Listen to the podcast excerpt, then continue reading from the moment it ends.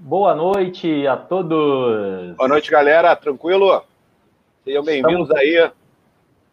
Isso aí, estamos online para mais um Papo Pensante, quinto episódio, e estamos aí com convidados aí muito bacanas. É... E aí, Cajá, como é que você está? É, tranquilo, né? Apesar do corona, estamos aí, né? Estamos aí guerreiros. A gente enverga, mas não quebra, porra. Isso aqui Isso é cultura de inovação hardcore, rapaz. Muito bom, muito bom. Pessoal, só para quem está aqui a primeira vez, né? O que, que é o Papo Pensante? Papo Pensante é um diálogo, um diálogo provocativo, reflexivo, que tenta tirar a gente. Expansivo, isso aí. Que tenta tirar a gente da normalidade e trazer pensamentos originais, enfim, tentar trazer pessoas que estão fazendo a diferença e estão querendo construir um mundo diferente, tá? É é, essa iniciativa é uma iniciativa do Hub Criativo 1506, ok? Então visitem a nossa página. Hub Criativo é, uma, é um hub sobre cultura de inovação, né? Então nós trazemos aqui assuntos bastante, como o Cajá falou, muito expansivos, justamente para aumentar nosso repertório, nossa visão da realidade, não é não, Cajá? O que acontece é que dentro desse novo universo, cada vez mais se necessita ter empatia. Cara, e é muito difícil você ter empatia se você não se conecta com outros universos. Então a gente fez essa ação para realmente trazer novos temas, pessoas e pensamentos para que a galera expanda a sua visão empática em relação a outros assuntos. E a gente tem falado de futurismo, falamos de educação, e a gente está trazendo um assunto bem maneiro hoje. Que eu acho que eu devo estar atrapalhando o Luiz, já estou falando do, do, do, tema. Fala aí, Luiz. Tá nada, tá nada. É, esse encontro, ele, ele, como a gente disse, é, é, a quinta edição, né? A gente faz eventos é, presenciais também, então quero deixar aqui um agradecimento para os nossos parceiros, que é Levagon, né? Levagon é uma escola francesa de programação, a gente já fez muitos eventos lá, fica na Glória, então obrigado, Levagon. E a editora Sextante também, que doa livros aqui para que a gente possa sortear para os participantes, né? Não está sendo possível fazer isso agora, mas assim que possível a gente vai voltar com os eventos, tá? Se vocês quiserem também mais conteúdo da HC, nós temos um blog também no Medium, tá? Então, se você entrar no Medium e for lá em HC 1506, você acha a gente, tá? Além de outros canais aqui, enfim, a gente tem. É, nós temos um, um, Medium também, ou melhor, um Meetup, tá? Se você for no meetup.com, não sei se vocês conhecem a plataforma Meetup, mas é uma rede social de comunidades. Temos a comunidade Hub Criativo 1506, vocês podem acessar lá também. Tá certo? Recados dados. Calma aí, só uma palavra. É, Guilherme, tá mó frio do cacete mesmo. a gente não é acostumado, é de carioca. Pô, aí, a gente tava falando de você agora, Michel. A gente tava falando de tu agora. Galera, quer? Melhor que esteja assistindo aí, hein? Senão eu vou na casa de vocês, hein? É isso aí, valeu, Michel. Show de bola. Aproveita e fala aí, cara, qual é o tema de hoje? Pode chamar nosso então, primeiro convidado, cara. É, ó, não, você chama, só vou falar do tema, porque você vai ter mais profundidade para falar dessa, dessa galera aí Cara, que eu estou muito feliz em poder trocar essa ideia. Vamos lá, Punks. É, conheci eles agora, deram um azar que estão me conhecendo já numa parada que eu vou ficar trocando ideia e falando que nem uma Lucy Crazy. Mas é muito legal poder dar voz e poder escutar essa nova geração. Porque essa galera, cara, está é, transformando o universo. Essa galera tá. Enquanto o presidente está falando, e daí? Essa galera está dizendo por que não fazer. Sabe qual é? Uma galera que está fazendo, está agindo. Então, fico muito feliz em poder escutar e trazer é, é essa galera para cara, para me ensinar, para aprender. Porque eu sou velho, mano. Sou velho mesmo, então estou aqui para aprender. E estou muito feliz de ter uma galera que vai trazer essa nova geração para tocar ideia aqui. Fala quem são eles aí, Luiz. Isso aí, show de bola. Então vamos começar com a nossa primeira convidada. Ela é uma empreendedora, posso dizer até que é uma empreendedora social, tá? Tem um projeto super bacana para juntar mais mulheres com o futebol, né? Que nem sempre, às vezes, você é casado, né? A gente vê mulheres que não se sentem tão à vontade no ambiente futebolístico. Então, vamos chamar aí a Yasmin, Yasmin Alves. E aí, Yasmin? Oi, gente, tudo bem? Tranquilo. E aí, Yasmin, tranquilão? Bem-vinda, Yasmin. Isso aí. E quem é o segundo convidado, tá já? Legal, Yasmin. Ah, Yasmin cara. vai contar um pouquinho sobre ela já já. Vamos chamar aqui o segundo convidado aí, que é um cara, pô, sem, sem palavras, o cara que já, tá, já virou mega midiático, né? Já tá em todo é, é lugar. Enquanto ele na televisão, tá passando assim, desafio. E caraca, maluco aí. Assim como a Yasmin já recebeu vários prêmios pelas iniciativas que, está, que ele tem tido, né? Está participando de vários projetos aí muito bacanas que ele vai contar um pouquinho para a gente também. Vamos chamar o Fera Maker aí, o Lucas Lima. Cadê, grande Lucas? tá aí, Lucas? Fala aí, Lucas. Dá um salve aí, galera. Tava mutado. Show de bola, pessoal. Muito bom receber vocês aqui. Pô, são pessoas que estão fazendo, estão realizando, né? Como o Cajá falou. E eu acho que nunca isso foi tão importante, né? Ter essa atitude empreendedora, ter essa atitude maker, botar a mão na massa para mudar de fato uma realidade adversa, não é não, Cajá? Total, total. E já agradeço a galera do QR tá aí. É, rola, porra, o tio Cajá não vai na minha casa, né? Perturbar, melhor aparecer no vídeo logo. Cara, essa galera. Caruso é... presente, da fábrica de startup também. Também, cara, tem uma galera boa aí, tô, tô feliz, tô feliz, hein? Muito bom. Olha aí, ó. olha lá. Meu Deus, olha só que lindo, meu Deus do céu, é isso aí. Não precisava, não. Temos declarações aí, né? É isso. Agora não mostra, né, Aline? Grande Aline. Então, galera, é, se apresenta um pouco aí, fala um pouco aí de vocês dois aí. Primeiro a Yasmin, né? Lógico. Olha, sempre erro o lugar, tá? Mas Yasmin. Oi, gente. Como o Arthur e o Luiz já falaram, meu nome é Yasmin, tenho 19 anos e eu sou empreendedora. Eu tenho uma startup que recebe o nome de Mais Torcedores. A startup Mais Torcedoras ela tem o objetivo de aumentar o número de mulheres nas arquibancadas cariocas, isso através de diversos atributos aí que a gente pensou. Envolve geolocalização, envolve notícias de futebol feminino e masculino, porque dessa forma a gente acredita que a gente vai estar empoderando as mulheres dentro de campo e nas arquibancadas. Então, tenho 19 aninhos ainda, sou uma empreendedora social jovem que, tá, que aprende na prática, só é formada aí no ensino médio, e através de pessoas como o Luiz e o Arthur aí, que estão me ensinando bastante coisa, e agradeço por estar aqui para conversar com vocês. Aí, olha só, é, olha só que legal, cara. O bacana é a atitude da pessoa. Não é formação, não é localidade, é atitude. A atitude que a gente tem é o que transforma. E essa menina tá mostrando que tem atitude. Não à toa, já pegou um, um viés que é, porra, né? Mulheres torcedoras, que é uma parada que é coisa. Fora a camisa que ela já mandou ali, ó. Ela quis mandar um. Não, aqui, ó. É isso aí, galera. É isso aí. O que importa é a atitude em fazer, hein? Manda aí, grande Lucas. Manda a tua. Então, para quem não me conhece, eu me chamo Lucas Lima, tenho 25 anos, Sou formado em engenharia mecânica é, faz um, um, ano. Também sou professor de robótica educacional e sou fundador da Enfio, que é um projeto de uma fábrica escola de impressoras 3D dentro da comunidade do Complexo do Alemão, que é onde que eu moro também. Que a gente tem um objetivo que é trazer praticamente Fab Lab para dentro da favela e transformar o Complexo do Alemão no Vale do Silício, numa pequena Wakanda aqui no Rio de Janeiro. Pô, andou, uma pequena Wakanda. Isso aí, muito mano. Bom, irado, irado. Isso aí. É, é, antes de a gente entrar ao vivo, a gente está muito falando sobre essa questão da, da nossa existência, né? De uma forma a criar raízes que, que semeiem, que, que dê frutos. E é muito legal ver o Lucas, pô, do alemão, criando muito mais e mostrando para a galera que pode sim fazer mais, pode sim não ser mais uma estatística ou um direcionamento que o mundo diz que a gente é, né? Também sou, porra, o terão de exposição aí, é nós.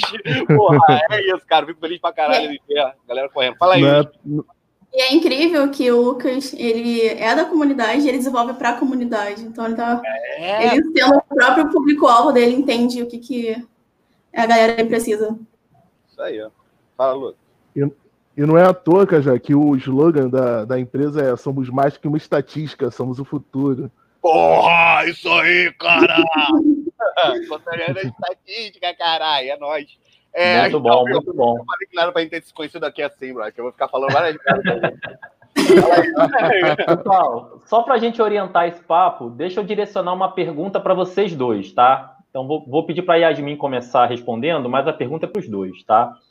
É, cara, vocês são duas pessoas que estão fazendo muitas coisas legais. Na verdade, eu posso, sei lá, acho que eu me sinto até seguro de afirmar que vocês estão tentando mudar determinados cenários adversos, né? Lucas no cenário dele, na comunidade, levando conhecimento, né? A Yasmin com um projeto super bacana, pô, relacionado ao esporte mais popular do Brasil e que é, é, poderia ser muito mais popular se abraçasse mais o público feminino.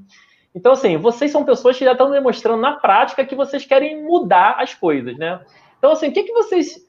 É, qual é a esperança, né? Por que, que vocês têm esperança no Brasil, né? O Brasil é um país cheio de problemas, cheio de desigualdades, né? O que, que faz vocês terem esperanças no Brasil, no nosso país? Começa aí, Yasmin. Vou começar dando uma referência de um projeto que eu e o Lucas participou ano passado, que me faz ter esperança no Brasil, que é a Juventude Empreendedora.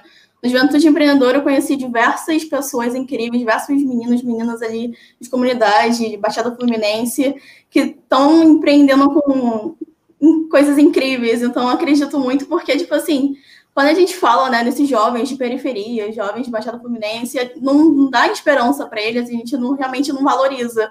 Mas quando eu entrei ali, a minha bolha, entrei ali numa, saí da minha bolha e vi, cara, olha o que essas pessoas estão desenvolvendo. Conheci o Lucas Além da Juventude Empreendedora, eu conheci pessoas incríveis que estão fazendo, que são artistas, que empreendem, tanto tem um propósito, né, que às vezes é empreender por necessidade, outras vezes é empreender para alguém, mesmo quando ele empreende para alguém, quando ele empreende por necessidade, ele está empreendendo por ele, para ele, para a família, para as condições. Então, esses jovens me, me, fizeram acreditar muito no Brasil e me deram mais gás aí para poder continuar no meu empreendimento, porque a gente acaba, eu acabei entrando num uma linha assim, cara, eu tenho alguns privilégios, assim, como é que eu não estou fazendo? Olha aquela galera que tem pou, pouquíssimos recursos e está fazendo, por que, que eu não estou fazendo? Então, eu peguei ali alguns privilégios que eu também tinha, tento ajudar eles da forma que eu posso, porque é, é isso, né? Tipo, a gente é jovem, a gente tem que se ajudar, porque a gente é o futuro.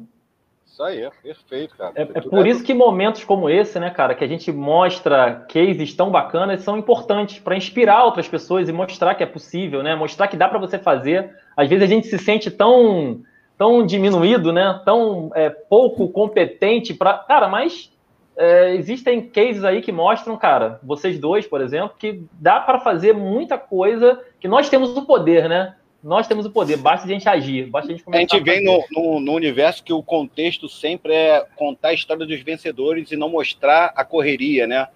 Então, Sim. quando vocês estão aí, né, podendo falar, mostrando de onde vem, o que faz e mostrando o que estão fazendo ainda, acho que rompe com esse estigma e faz a galera se acreditar mais. Manda aí, Lucas, o que, tu fala aí em relação a esse futuro do Brasil aí?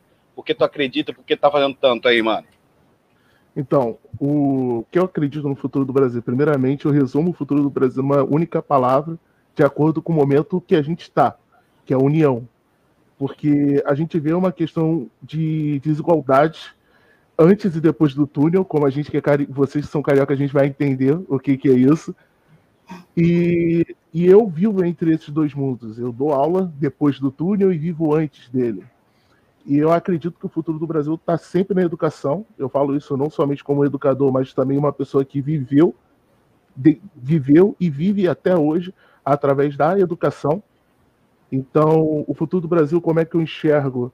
É, é os governantes tendo noção que o futuro é investir em educação e não em campanha partidária, não fazer fundos partidários bilionários, e sim investir em escola de qualidade, é evidenciar a profissão do professor, que a gente está onde está hoje por causa de um educador.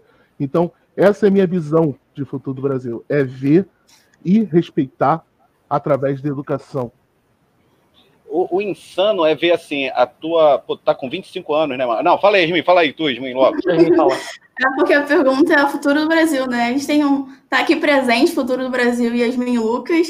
Futuramente teremos aí o Mais Torcedores, aplicativo para mulheres, e teremos, teremos a, a escola aí de, de impressoras 3D na, nas comunidades aí do Lucas.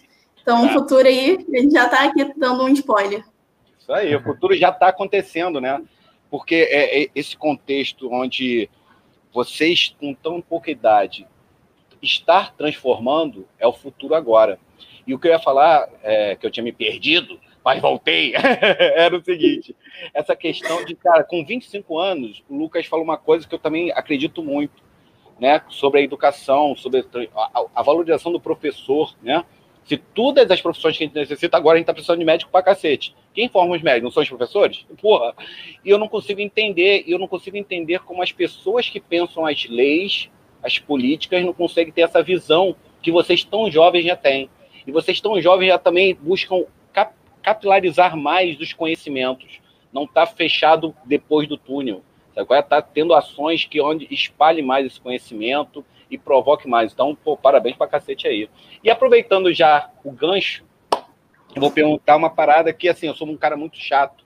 Galera lá do skate, do Coronel Cotting Style, os caras sabem quanto eu sou chato em relação a propósito. Porque a minha vida toda mudou, cara, quando eu consegui é, entender que eu necessitava ter uma visão de futuro, né? É, essa, essa, nossa criação mais periférica, de vez em quando a gente não, não vê futuro. E eu só fui conseguir ver futuro depois de 25 anos, quando eu tive um filho. E aí eu tive, falei, não quero ser igual meu pai, quero ser diferente. E aí eu consegui entender essas paradas. E quando apareceu a parada propósito, minha vida transformou, mano. Então minha pergunta é, é simples para vocês. Vocês têm propósito? Vocês acreditam em propósito? É, ficou chocado os dois aí, pô? Pode, pode falar. Não, quem responde primeiro? Eu Yasmin? Vai lá, Lucas. Começa você. Respondendo. Vai, Lucas. Beleza. Caraca, cara. Quando você falou a questão de propósito, eu lembro até hoje, quando eu construí minha primeira impressora, eu não tinha grana, eu estava estagiando para terminar a faculdade, e eu construí minha primeira impressora e fui dar minha primeira palestra no colégio público, onde eu dei 20 minutos de palestra e fiquei duas horas respondendo perguntas de 100 crianças. Caramba. Tio, eu consigo fazer? Eu consigo comprar? Meu pai tem condições de comprar? Aonde eu consigo fazer? Aonde eu aprendo? Foi aí que criou a motivação de criar o que eu estou criando hoje. Após essa palestra, eu estava lendo um livro e encontrei a frase do escritor William Gibson. O futuro já está aqui, só não está uniformemente distribuído. Então, o meu propósito que eu encontrei quando eu criei o meu projeto é que todo conhecimento deve ser compartilhado e toda tecnologia também deve ser compartilhada. Então, o, uma criança que tem 6 a 7 anos, que está no teu ensino primário numa escola, ela deve ir uma escola pública, perto de uma comunidade, ela deve e tem que ter a mesma oportunidade que uma criança de uma escola da Zona Sul que tem um laboratório maker completo para ela. É esse que é meu propósito, levar cultura tecnológica e acesso à tecnologia a não só a minha comunidade, mas no futuro a todas as comunidades do Rio de Janeiro.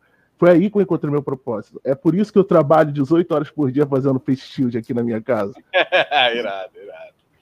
Tô Falei. sentindo que nesse episódio o Cajá vai chorar, hein? Vai lá, Valentinho. Manda aí, Minha vez, então, né? Vamos lá. Eu ainda estou descobrindo meus propósitos, eu acho que eu não é um só, porque eu acho que o meu propósito de vida mesmo é porque um, uns dois anos atrás, quando eu estava no ensino médio ainda, o professor falou para mim que a vida é para ser vencida.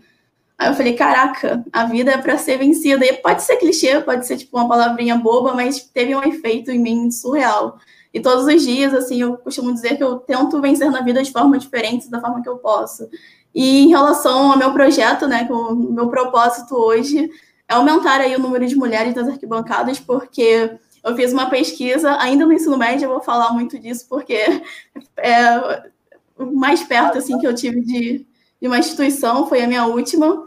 Eu fiz uma pesquisa ali com 120 mulheres e, cara, eu descobri relatos, assim, impressionantes de por que, as mulheres não frequentam estádios de futebol. E eu peguei aqueles relatos ali super chocantes e eu fico lembrando deles até hoje. Assim, cara, eu preciso tentar fazer com que, essa, com que essas coisas não aconteçam de alguma forma. E aí a gente pegou, pegou ali a ferramenta do Design Thinking, o Luiz e o Arthur vão gostar de falar, de falar essa palavra. E eu fui pegando ali esses relatos e fui tentando criar atributos, tentando resolver aqueles problemas ali que eu encontrei. Então, meu propósito é esse, é fazer com que mais mulheres frequentem estádios e que a gente não fique falando, tipo, ah, futebol, coisa de homem, não sei o que, não, cara. Futebol é lugar para todo mundo e principalmente mulher, cara. Por que não? Aqui tô com a minha blusa do Vasco aqui. um, meu time não tá nas melhores da situação aí, eu tô aqui, ó, com a camisa ainda participando de uma live, então, porque mulher gosta de futebol, sim. Irado, irado. Não, cara, olha só. É, quando eu pergunto vocês sobre propósito, é porque eu me boto muito no lugar de vocês. Que eu, cara, eu virei gente com 25 anos. Virei gente.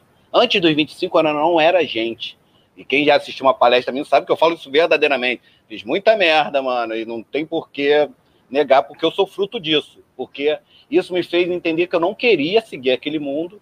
E eu só fui descobrir o propósito há poucos anos, de condensar. E aí eu acho bizarro como vocês são tão fodas e tão novos. Essa é a parada. Essa pergunta do propósito tem a ver com isso. Caralho, como que esses porra, caralho, os caras são bizarrão, mano. Como consegue, mano? Como vocês. O que leva a. É porque eu, eu, era muito perdido, mano. Não tinha. se não fosse o skate a me levar em outros horizontes, eu ia achar arte uma viadagem eternamente, sabe qual é? Era essa mente pequena que eu tinha, sabe qual é? E hoje eu trabalho com arte, já expus coisas. Então, assim, é, é muito insano e ao mesmo tempo esperançoso ver uma, uma galera tão jovem, tão preocupada, conseguindo falar sobre. Pô, se eu me perguntasse até a gente no futuro do país, meu irmão, é, é porra, coquetel molotov chama, hein, mano. Não tem outra palavra. E é, porra, aproveitar o gancho para poder falar para agredir. E vocês são pessoas que estão construindo. Parabéns pra cacete. Isso aí. Falando eu, nisso, Fala eu, aí, chamo de, eu chamo de ser humano 2.0, mano. Porque, pô, já estão outra. Como, seguindo a linguagem de futebol, estão em outro patamar. ah, não gostei, não. Não gostei dessa. Mas vamos lá, pessoal. Já que a gente está falando de futuro, né, é, e de fazer, né, é, qual o futuro que vocês estão construindo, assim? É, vocês estão tendo atitude, vocês dá para ver que a, a, a veia empreendedora de vocês é extremamente forte, né? E vocês acabaram de falar sobre propósito. Mas, assim, qual é, qual é o futuro que vocês estão construindo? Aí, olha só, quando vocês quiserem começar, a gente nunca vai direcionar a pergunta, não. Sai falando quem quiser primeiro, tá ligado? Aqui é o caos, por favor, caos sempre. Aí sai falando quem começou, já era, beleza? Manda aí, galera. Manda aí, Yasmin. Pronto, primeiras damas. Vai, Yasmin. Faz a pergunta primeiro que eu perdi o fone aqui.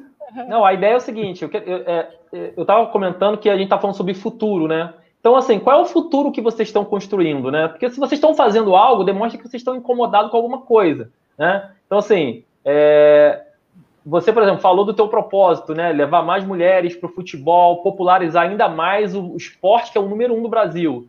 Mas em nome de que que você está fazendo isso, né? É, que, que, o que, que você. Você não parou para esperar o futuro chegar, você está construindo um futuro. Que futuro é esse? Eu me vi no, no, ensino médio muito inquieta. Eu sou muito ansiosa, então não posso esperar o futuro chegar. Eu preciso fazer alguma coisa, preciso construir. Eu fiquei super chocada ali com aqueles relatos que eu vi. Eu falei, cara, eu preciso construir alguma coisa. Eu estava, de certa forma, criando o que eu imaginava que seria no futuro, no presente. Então, ao invés de eu esperar alguém fazer, fui lá e fiz. E tem outra coisa que eu espero para o futuro, né? Que isso eu vou colocar até uma coisa que eu preciso fazer, porque acho que eu, quanto o Lucas, a gente, vocês mesmo falaram que nós somos jovens, estamos fazendo coisas diferentes. E eu acho que isso que a gente está fazendo, da forma como a gente fala, da forma como a gente. Essas conexões aí que a gente acabou fazendo tão novinho, a gente pode acabar inspirando outros jovens.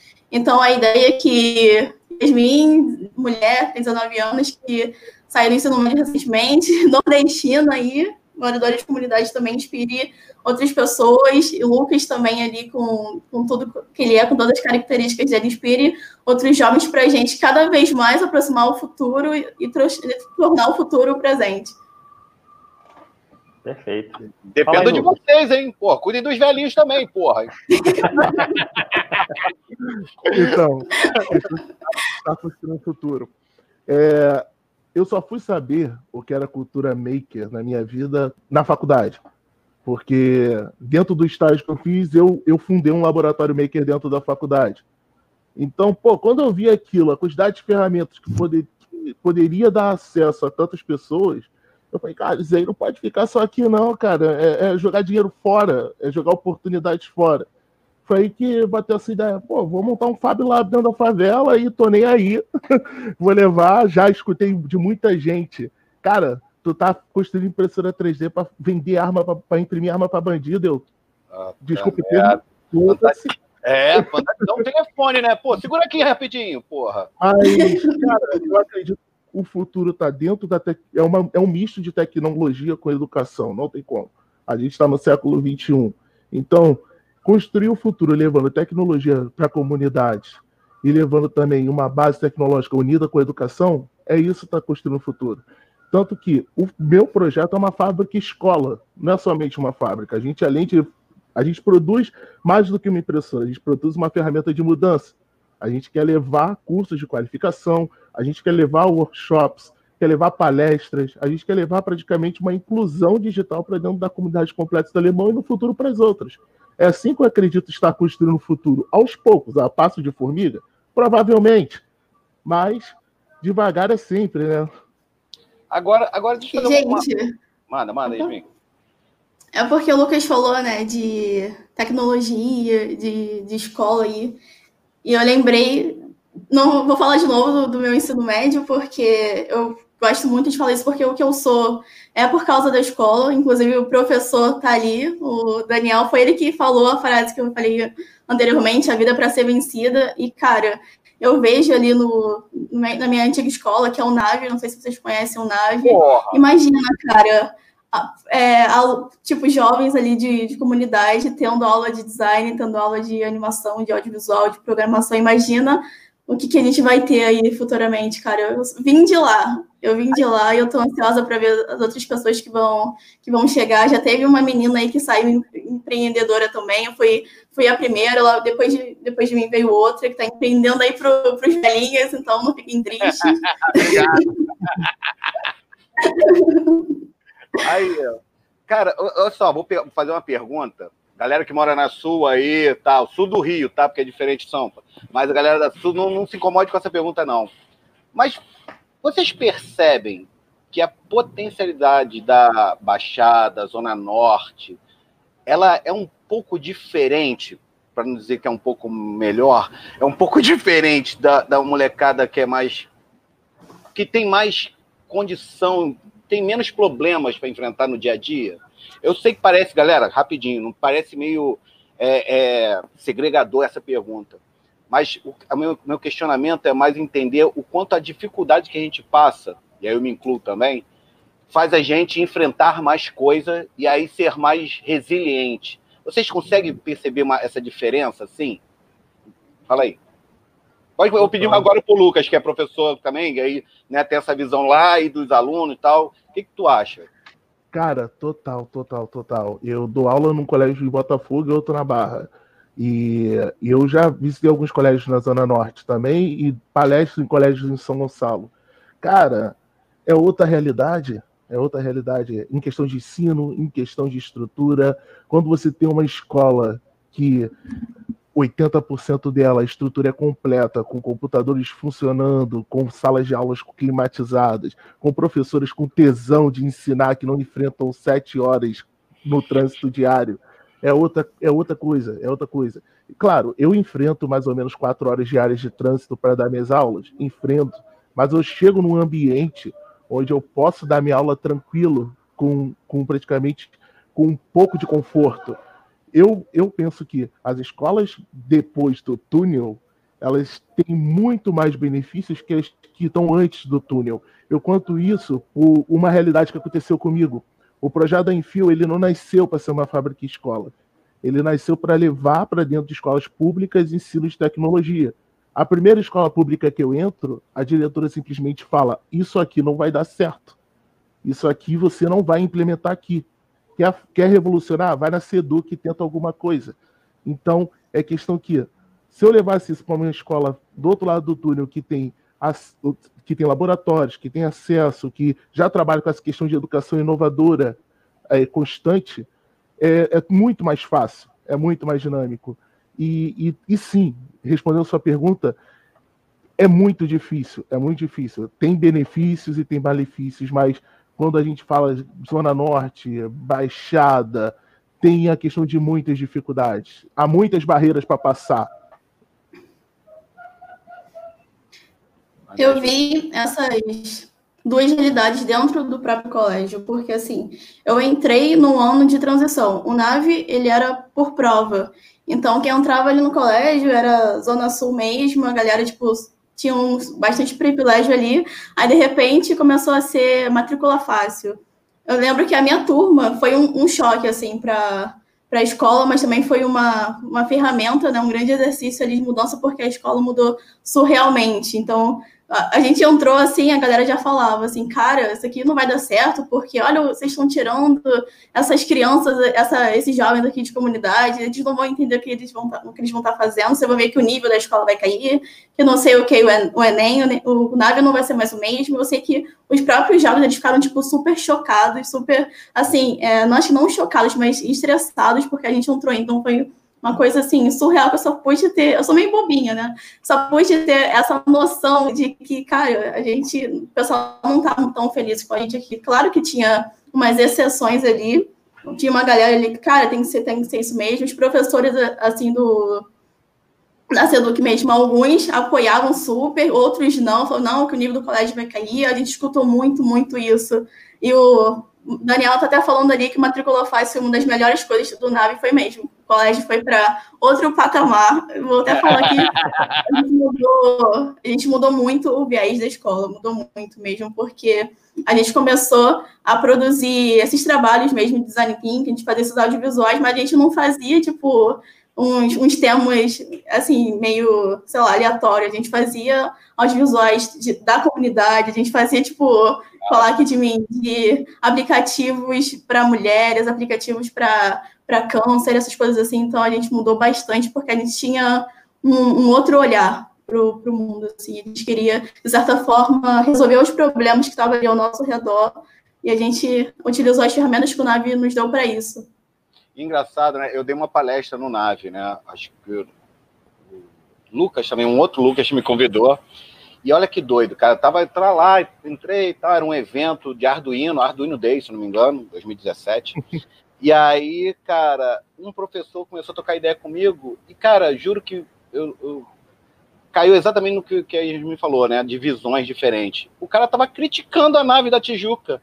Ah, que aqui não tem espaço de jogar. Eu falei, cara, pelo amor de Deus, se eu fosse moleque tivesse na nave, eu não queria saber de futebol, até porque eu não sei jogar, tem duas pernas de pau. Então, assim, caraca, tá maluco. Sabe, tem tantas escolas que não tem nada, só tem um pátio. O cara tá reclamando que tem uma que tá fazendo diferente. Cara, eu não consegui entender, mas é isso, compreender também que pessoas são diferentes, né? Eu tô trabalhando a empatia, e é isso, aceitar que, de repente, ele deve ter vindo de uma condição muito boa, e para ele era muito tranquilo, né, brother? Ele quer mais é jogar futebol. Ele quer, pô, estudar tecnologia, pô, cair dentro para buscar desafios para se desenvolver. Não, né? Quer relaxar, lanchinho, pá, sucrilho no prato, né, mano? É, aproveitando aí, ó, Yasmin, vou te botar aqui uma pergunta que mandaram já para você, ó. Pam, pam, pam, pam, pam, cadê? Tá aqui, ó. Do Jânio César aí, ó. Yasmin, qual a maior dificuldade você identifica no mundo do empreendedorismo feminino? E aí, vamos lá, não... pode emendar também. Caprichou, né? Caprichou, vamos lá. Acho que a maior dificuldade que eu vejo hoje no mundo do empreendedorismo feminino é o preconceito, cara. Quando chega Yasmin, tipo, menina novinha, querendo fazer um pitch, o pessoal já fala, nossa, que bonitinha, né? Tá querendo empreender, não sei o quê, como se eu não tivesse capacidade de realmente criar uma startup que resolvesse o problema e que monetizasse. Então, a galera não, não, acredita que eu, por ter essas características que eu citei anteriormente, eu não sou, não sou capaz de fazer isso. Eu vejo isso com, com outros colegas que também empreendem e acaba sendo a mesma coisa. Esse, esse preconceito de acreditar que a gente não é capaz. Mas a gente mostra os números, começa a falar, o pessoal vê, caramba, essa menina falando de, de pitch, falando esses números, essa menina não sei o que, falando esses atributos, MVP, não sei o que, a história muda. Qual é o seu faturamento anual, Yasmin? É, o Lucas, Lucas, está de, Lucas está de prova, porque eu tive um, uns eventos aí com, com o Lucas, e a primeira coisa que eu pergunto, estava conversando ali com, com alguém que empreende também, ah, qual é o seu faturamento anual? Eu falei assim, o que, que essa menina está falando, gente? Não acredito que ela está perguntando meu faturamento anual. ah, gente, mais uma coisa. O Lucas estava comigo em um dos prêmios aí que a gente recebeu lá na Ambev, ele me ensinou a beber. Deixar aqui registrado. Caraca, Lucas, tu tá queimadaço na bebida, tu tá ligado, irmão? Quando eu te encontrar, tu vai, vou te levar pro NA comigo, mano? Porra! sacanagem, sacanagem, galera. O cara não bebe muito, não, hein, porra. Aí, Ó, tem, tem, uma, tem uma pergunta aí do professor aí, Daniel. Salve aí, Daniel. Obrigado aí por ter por estar participando, cara. Daniel perguntando aí para vocês dois, ó. Talvez o Lucas possa ser o primeiro a responder aí, ó. Opa, Qual é a sensação de chegar nos rolés de empreendedorismo e só ver gente branca? Oh! Cara, eu vou te falar, hoje em dia, é, no início, quando eu comecei com essa vibe de querer empreender, nas seleções que eu ia, eu me sentia assim, ó. Gente, hoje eu tô, tô no lugar certo. Mas sabe o que é legal? É quando você vai nesses eventos e começa a achar pessoas negras e começa a juntar aquele grupo maneiro que vamos lá, eu participei de uma seleção de um programa de aceleração que foram mais ou menos 300 pessoas e dessas 300 pessoas só tínhamos 27 pessoas negras. E no mesmo dia a gente fez um grupo de WhatsApp e a gente se uniu.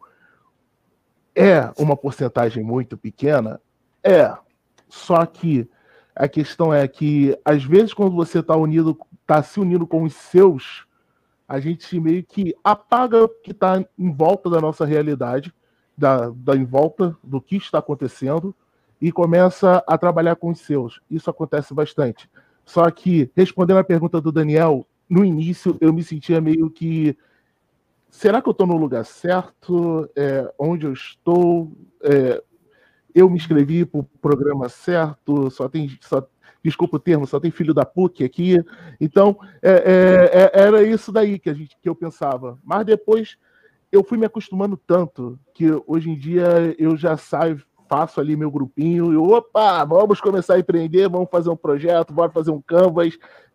Mas no início, no início eu me sentia muito deslocado. No início eu me sentia.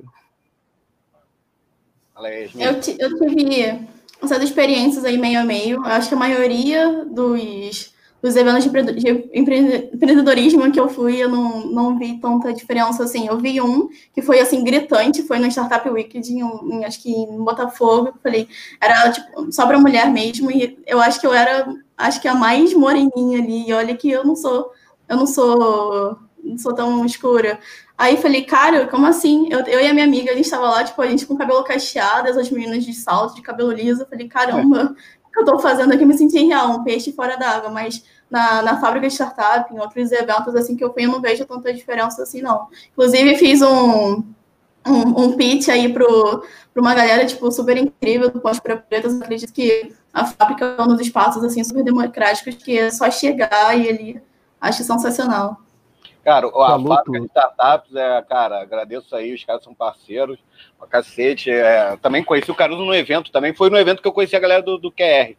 E eu acho que realmente ali é um espaço que está dando essa, essa possibilidade de acesso e de abrir mais contatos, né? Porque, assim, dentro desse contexto que o Lucas estava falando, da gente né, se juntar com os nossos, eu, assim, eu não consigo, né? É, eu sou ainda muito fechado, acabo ainda muito também assim me juntando com os meus. Mas eu acho que a gente precisa contaminar os outros.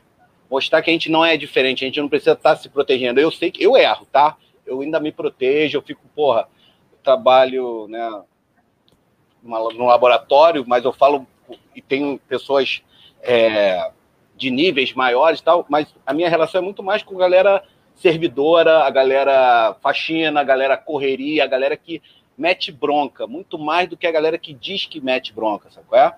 Mas eu uhum. acho que a gente tem que também contaminar mais para mostrar que a gente que está naquela visão, porque é uma visão deles que a gente está num lugar, mas a nossa potencialidade é muito maior.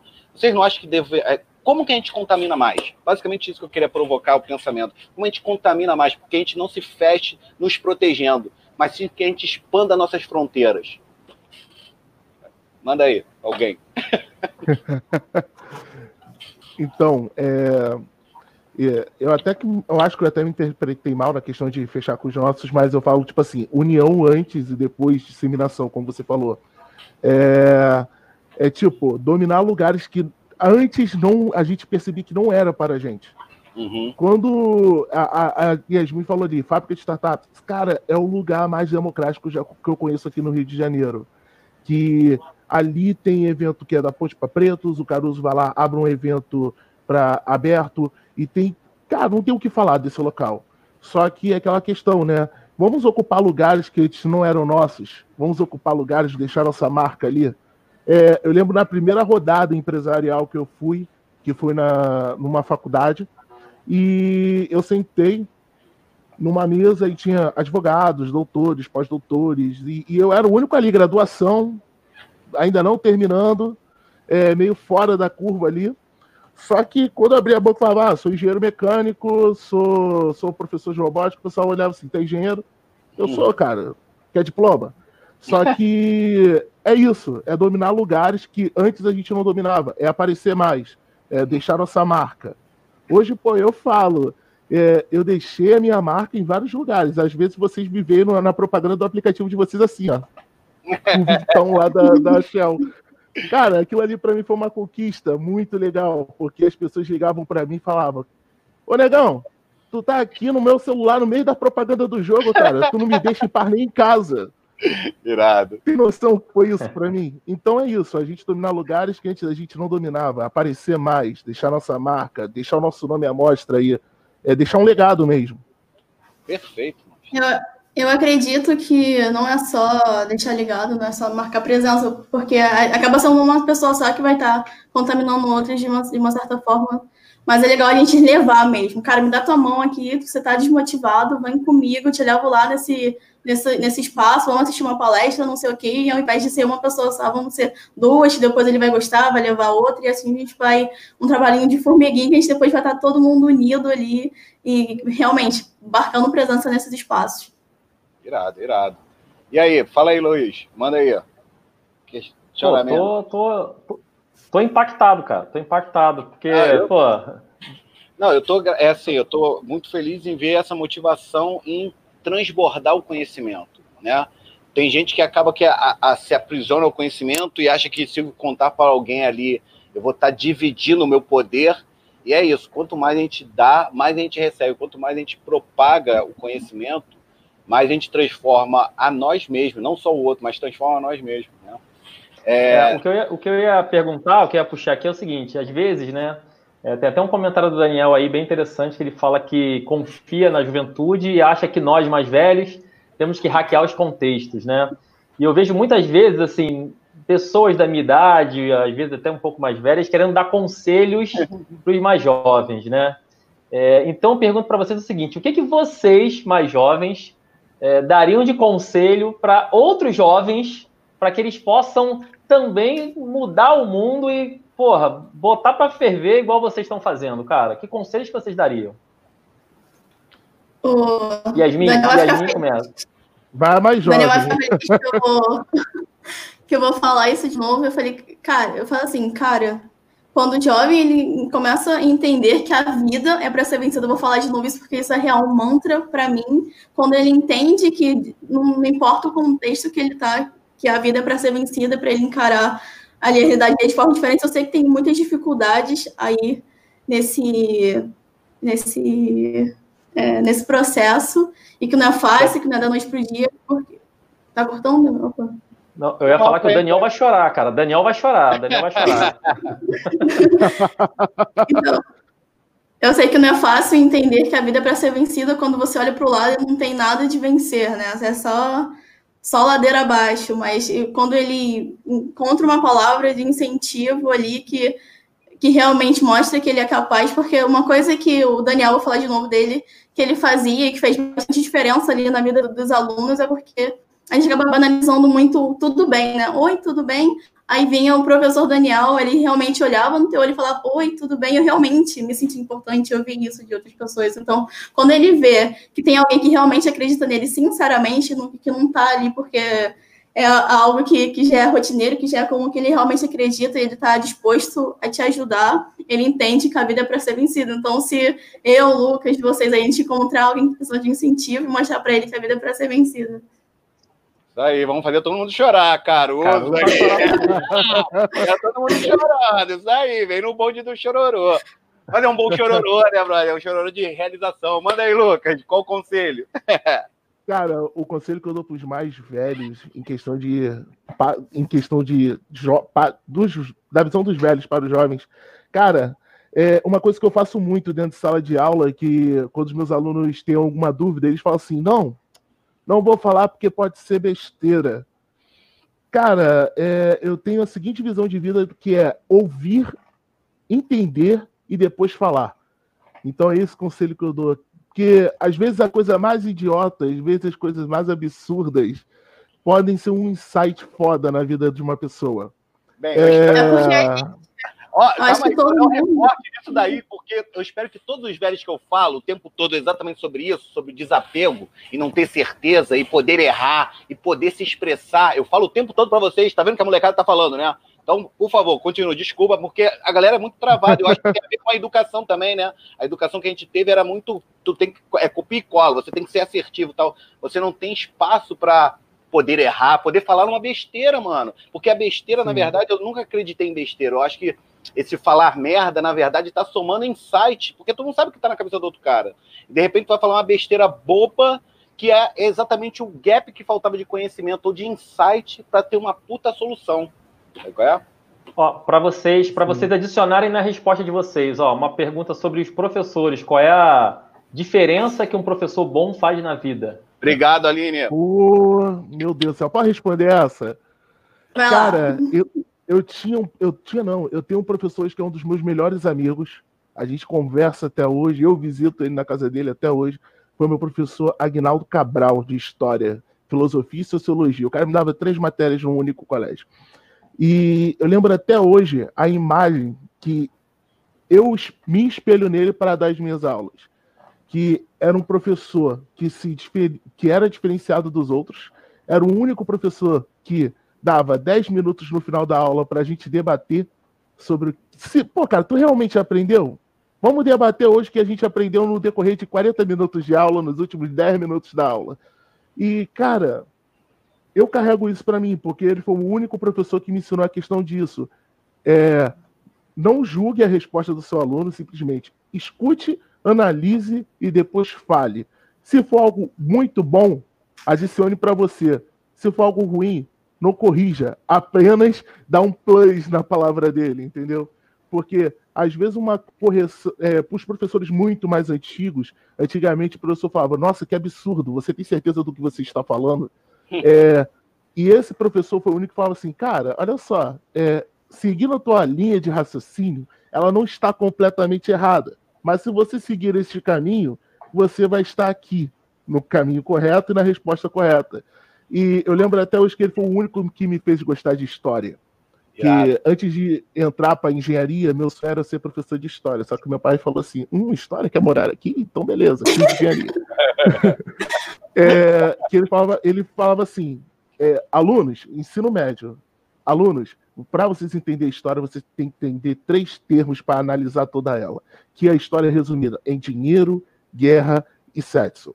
Pronto, entendeu esses três termos, vocês vão aprender história em qualquer lugar. Vocês vão fazer análise de vida de qualquer pessoa. É esse professor que eu falei, cara, eu quero ser igual a você quando crescer. E hoje eu sou, entendeu? É, é, é isso. Essa é a importância, né, do professor, né? Sim, Cara, quanto mais maluco, vim... melhor. Então, eu vim da educação, eu sou, fui transformada, real, assim, pelos meus professores. Daniel tá aí, mas todos os professores ali do NAVE, eu tive muita, muita, muita sorte de ter encontrado essas pessoas tão, tão incríveis, assim, que me ensinaram tanto, que transformaram a minha vida, e é bacana porque a gente acaba falando assim, ah, um professor que eu não sei o quê vai me dar aula três, um, um, dois, três anos ou menos, e é um laço que termina ali. Não, o laço com os meus professores, cara, eles foram, foi tão forte, a gente conseguiu, é, como é que eu posso falar? Deixar isso tão forte, porque ontem eu avancei numa coisa super importante ali no, na minha startup, e eu criei um grupo, coloquei todos os meus professores, Daniel tá aí de prova, eu chamei o grupo de chamei o grupo de comemoração virtual porque eu queria dar notícia para todos eles porque como mais torcedores ele veio ali do, do nave então eles me ajudaram a, a fazer ali as pesquisas eles me ensinaram design me ensinaram design me fizeram ser apaixonada aí por isso. Então cara meus professores são real assim tudo, tudo para mim. Eu era taxada na escola, assim, de puxa-saco, juro para vocês. O pessoal não gostava muito de mim às vezes, não porque Yasmin puxa-saco, não sei o quê, porque a galera ia pro recreio, né? Eu ficava do lado do professor, não sei o quê, para conversar. Ficava ali, mas não sei o quê, o pessoal, cara, eu amo os professores, assim, amo muito, muito, muito, muito. Aí, eu, aproveitando esse gancho, porque assim, é, é claro que a educação transformou a vida de vocês. É, o Luiz é um cara mais, cara, graças a Deus, o maluco sempre estudou, mas eu acho que mais linear. Mas eu, eu entendo que a minha vida também teve essa transformação a partir da educação, do aceitar a educação. No meu caso, só foi depois de velho, sabe? É?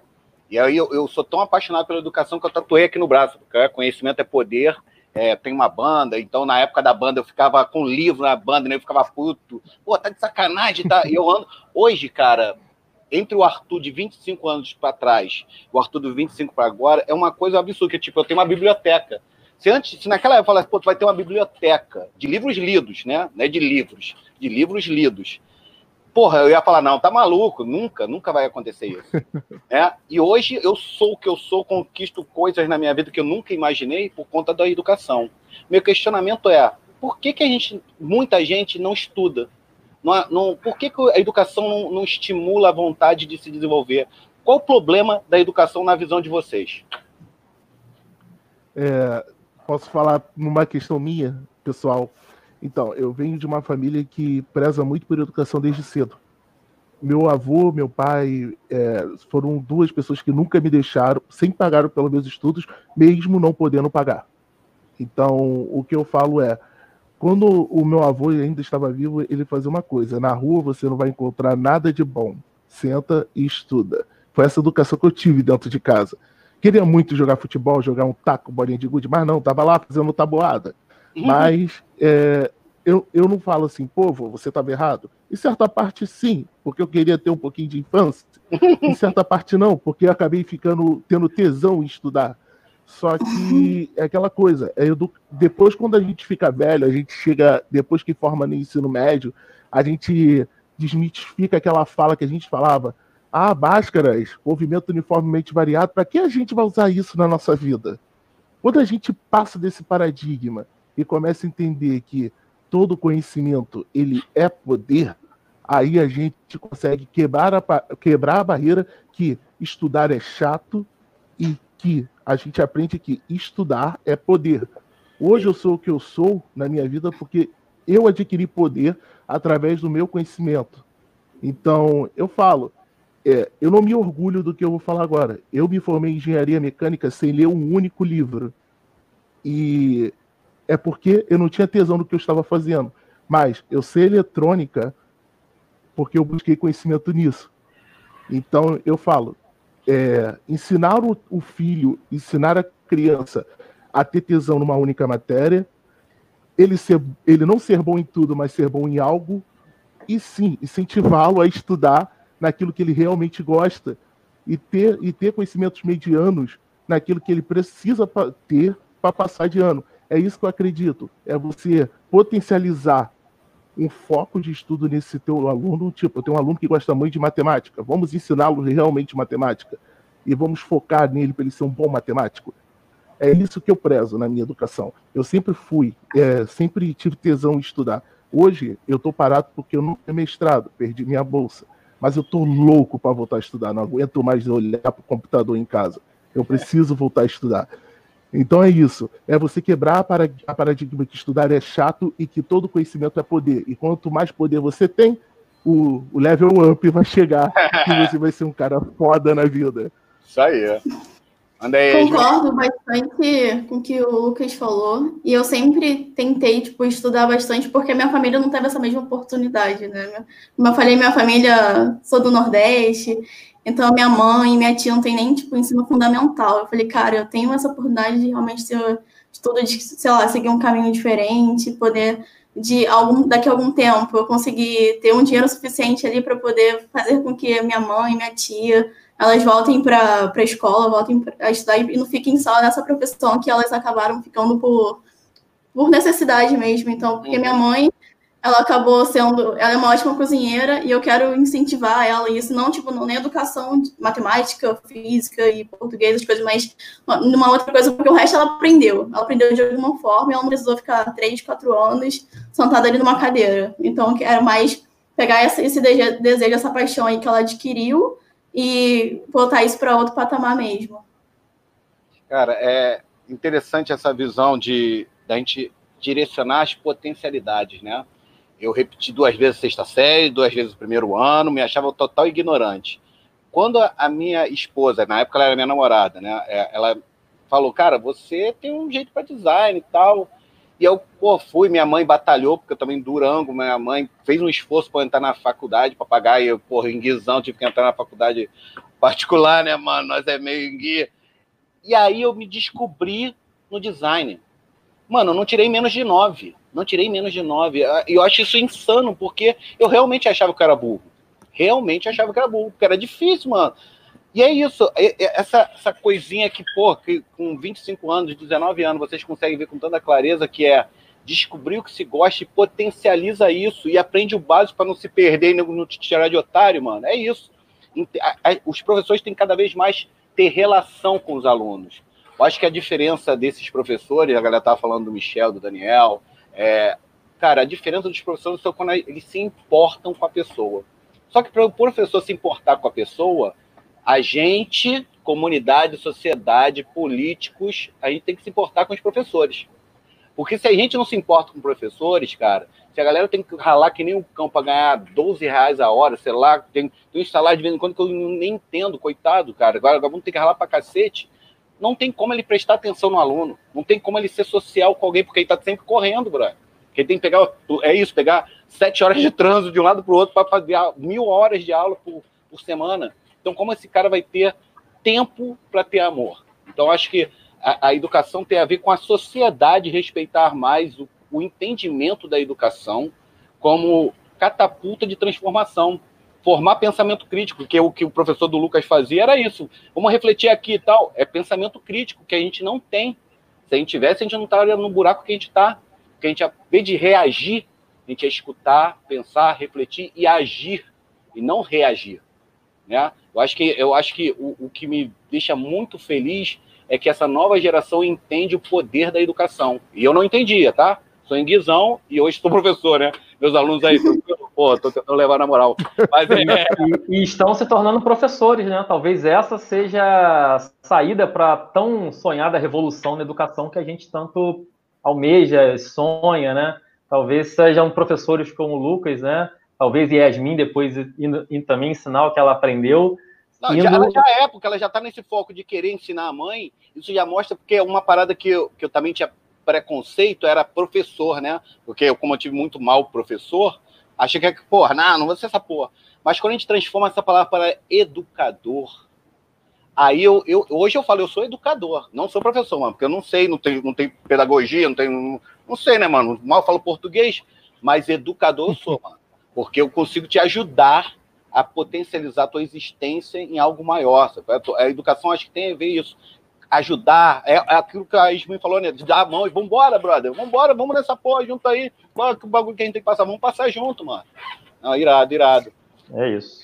Fala aí, Ismin. E o bacana é que eu tô dando mentoria para um grupo de jovens oh, que, fez o mesmo, que fez o mesmo programa que eu participei ali, o Technovation, que é uma iniciativa global que incentiva as meninas da tecnologia. E agora eu sou mentora, eu participei isso tem dois anos. Falei, cara, é sensação porque ao invés de você colocar alguém que não fez essa conversão, que não entendeu, que não realmente sofreu ali com os prazos e com outras coisas, não entende muito bem a dinâmica, me colocar, porque eu já participei e passei por todos os processos que ela provavelmente vai passar, então a ideia é que ela passe também para poder ela aprender, porque eu aprendi muito com isso, mas que não seja tão doloroso ou que eu coloque ela no, no lugar onde tem que ficar e melhore pitch, melhore produto e melhore, melhore o material que vai ser apresentado e que vai ser colocado na plataforma. Isso aí. Sejam professores, sejam professores. A gente tá Por favor, educadores, educadores. Educadores, professores, enfim. Aí, então, galera, é, nossos patrocinadores vão brigar, que a gente volta 30 segundos para acabar, mas não vai acabar em 30 segundos, porque quem manda no canal é nós mesmo. É, a gente quer falar o seguinte, que dê um overview que, que vocês estão fazendo aí e uma mensagem para o futuro aí. O que, que vocês estão fazendo, o que, que estão agindo aí e uma mensagem para o futuro para a gente encaminhar para o final desse nosso último grande papo pensante. Pode começar aí. Yasmin, pronto. Vai lá, Yasmin. Vamos lá, gente. Então, vou dar um spoiler aqui, porque eu tava um, tava um pouquinho aí, uma barreira surreal ali, que era em relação ao desenvolvimento ali do, do aplicativo, mas falta muito, muito, muito pouco para a gente lançar. Já fiz até em, em relação a onde é que vai ser o beta teste do aplicativo. Eu vou testar o aplicativo do meu colégio, no colégio que eu me formei. É, sensacional, porque quando a gente pensa que, cara, essa menina ela veio daqui e ela tá testando o que ela desenvolveu num colégio, que ela aprimorou depois, mas com os alunos, então dessa forma a gente vai estar inspirando aí também. Então, cara, falta muito pouco para mais torcedores realmente estar lá, porque eu não aguento mais ficar falando dele e o pessoal não mandar o pessoal baixar. Não aguento mais. É. E tu, Lucas? Fala aí, Lucas. Beleza, beleza. Então, é, em abril a gente ia inaugurar o nosso Fab Lab, só que aconteceu a questão do esse vírus desgraçado aí, mas a gente vai esperar isso. E atualmente eu estou junto com o movimento voluntário SOS 3D Covid-19.